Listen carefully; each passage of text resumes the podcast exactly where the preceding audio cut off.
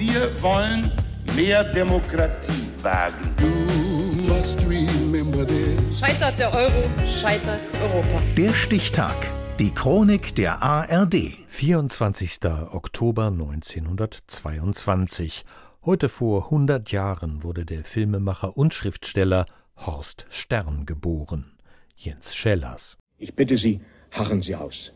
Sie sind es der Glaubwürdigkeit Ihres vorauszusehenden Protestes schuldig. In einer seiner letzten Sternsstunden in der ARD bringt er die eigenen Fans gegen sich auf. Eine Gesellschaft, die geradezu süchtig zu sein scheint nach fiktiver Gewalt im Fernsehen, sollte wenigstens einmal, so meine ich, den Mut haben, jener realen Gewalt ins Gesicht zu schauen, die täglich in unser aller Namen tausendfach an Tieren verübt wird. So beginnt Horst Stern seinen Dreiteiler Die Stellvertreter, Tiere in der Pharmaforschung. Mir hat man natürlich erwartet, dass ich diese Bilder zeige und dann mit dem großen Hammer auf die Forscher draufhaue. Das war die Erwartung und die trat nun überhaupt nicht ein. In seinen Filmen wägt Horst Stern den Nutzen für den Menschen und den Schaden für die Tiere gegeneinander ab und erntet dafür wäschekörbeweise böse Briefe. Er hat sich zur Aufgabe gemacht, nicht nur die Schönheit der Tiere zu zeigen, sondern vor allem den menschlichen Umgang mit ihnen. Ich fand das entsetzlich, was Chimmick machte, dieses Eier-Popeye-Zeugs und das war mir alles zu gefühlig.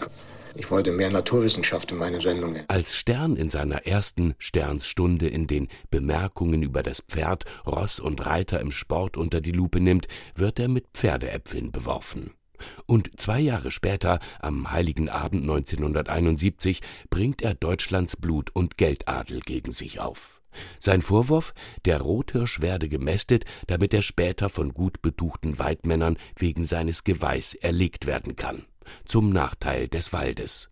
Jetzt bekommt Stern auch Morddrohungen. Das hat er dann erzählt und er ist abgehauen nach Frankreich auf Rat der Kriminalpolizei, um sich in Sicherheit zu bringen. Aber am Ende sind die Jagdgesetze novelliert worden. Erinnert sich Ulrich Brenner, ehemaliger Weggefährte Horst Sterns.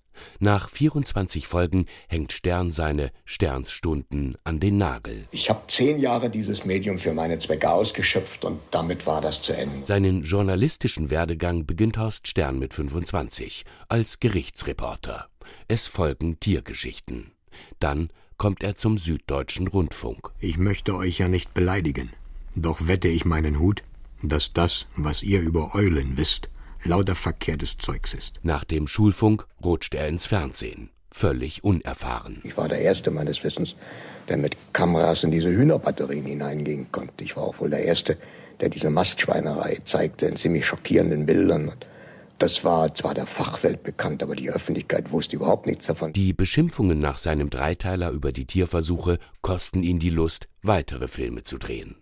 Außerdem hatten ihn die Zeit und die Anforderungen an ihn zwischenzeitlich überholt. So sagte ich mir, Stern, was willst du mit deinen desolaten Themen in einem Medium, das sich mehr und mehr der Unterhaltung widmen wird? Und, und, und um meinen Sendeplatz zu behalten, um 20.15 Uhr hätte ich Kompromisse machen müssen. Filme wie, wie Treiben's die Igel trotz ihrer Stacheln. Und das wollte ich nicht. Stern gründet die Zeitung Natur, wird Mitbegründer der Umweltorganisation BUND, schreibt mit Mann aus Apulien einen Bestsellerroman und zieht sich letztlich völlig entnervt zurück. Konnte das einfach nicht mehr aushalten. Ich war wirklich zu einer Klagemauer der Nation geworden und äh, und das ließ auch nur unbedeutend nach. Immer und immer wieder hatte ich Briefe auf dem Tisch, wo Leute mich baten, irgendetwas zu retten, mich für irgendwas zu engagieren. Am 17. Januar 2019 starb Horst Stern. Heute wäre er 100 geworden. Der Stichtag. Die Chronik von ARD und Deutschlandfunk Kultur. Produziert von Radio Bremen.